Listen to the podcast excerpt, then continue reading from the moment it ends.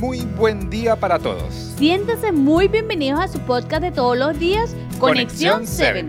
En el capítulo 13 de hoy, Laura, estudiaremos nuevamente el concepto del pueblo remanente. ¿Pero no habíamos estudiado ese concepto anteriormente? Sí, y no sé si recuerdas, pero cuando estuvimos estudiando el libro de Ezequiel, hablamos del remanente en el capítulo 14. Ah, claro, eso fue hace bastantes días atrás.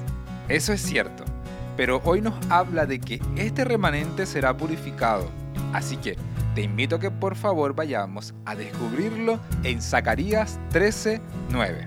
Claro que sí dice, pasaré por fuego esa tercera parte y lo fundiré como funda la plata, los probaré como se prueba el oro. Ellos invocarán mi nombre y yo les responderé, les diré, pueblo mío, y cada uno de ellos dirá, el Eterno es mi Dios. En este versículo, Laura, encontramos varios aspectos importantes que destacar. El primero de ellos es que Dios dice que este remanente pasaría por fuego. ¿Y qué quiere decir eso? Esto nos muestra que Dios probará a cada creyente fiel, para que así, como el oro y la plata pasaba por el fuego para que quedara en su pureza, así Dios nos probaría a nosotros. De verdad, qué interesante y prácticamente es un llamado a una reflexión, a entender que a veces somos probados para limpiar nuestras imperfecciones. Así es. Lo bonito de este versículo es que Dios después de pasarlos por fuego, Dios respondería a sus súplicas y las escucharía también. ¡Qué lindo!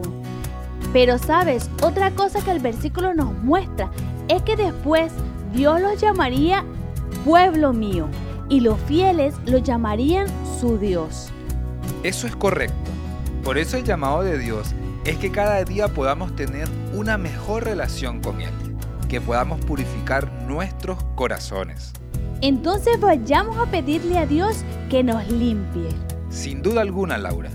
Por eso queremos invitar a todos nuestros oyentes a orar y a pedirle a Dios que nos limpie, que nos permita permanecer fiel a Él. Oremos. Padre nuestro que estás en los cielos, hoy queremos pedirte que nos ayudes a ser limpio. Que si tienes que pasarnos por el fuego para ser puros como el oro o puros como la plata, Señor, ayúdanos a ser purificados en tu nombre. Te pedimos ayuda porque solo no podemos. Gracias por todo, Dios, y ayúdanos en cada momento difícil que estemos pasando. En Cristo Jesús. Amén, Señor. Amén. Querido amigo, recuerda que el oro y la plata para ser lindos deben ser purificados, deben ser pasados por fuego. Tal vez los problemas harán que nuestra vida sea más dependiente de Dios.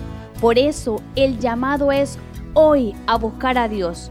Él nos está invitando a serle fiel y a ser como el oro y la plata, lindos para Él.